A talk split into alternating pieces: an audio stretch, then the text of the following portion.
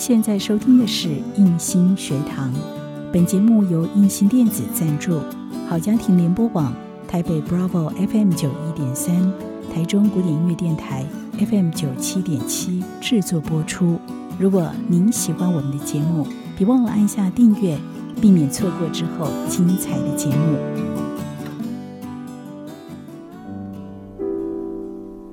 想和你好好谈心。成语说“心平气和”，一个人能做到心灵平和、无情绪搅扰，才不容易生病。那要如何知道心的容量大小呢？比方说，在一个三四十人的班级里，你能欣赏的有几个？如果只有一个，就是你自己，那就显得小气喽。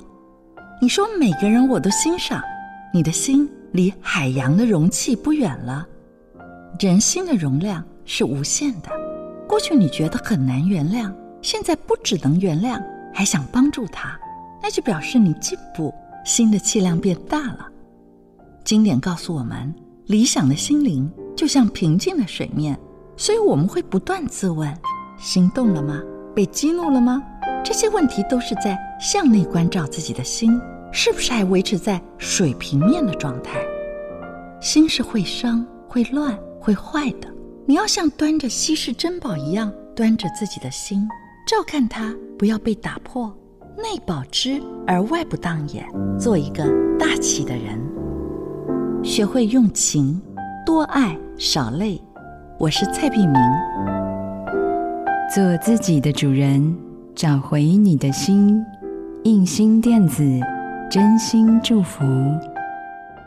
好家庭联播网。中部地区古典音乐台 FM 九七点七，北部地区 Bravo FM 九一点三。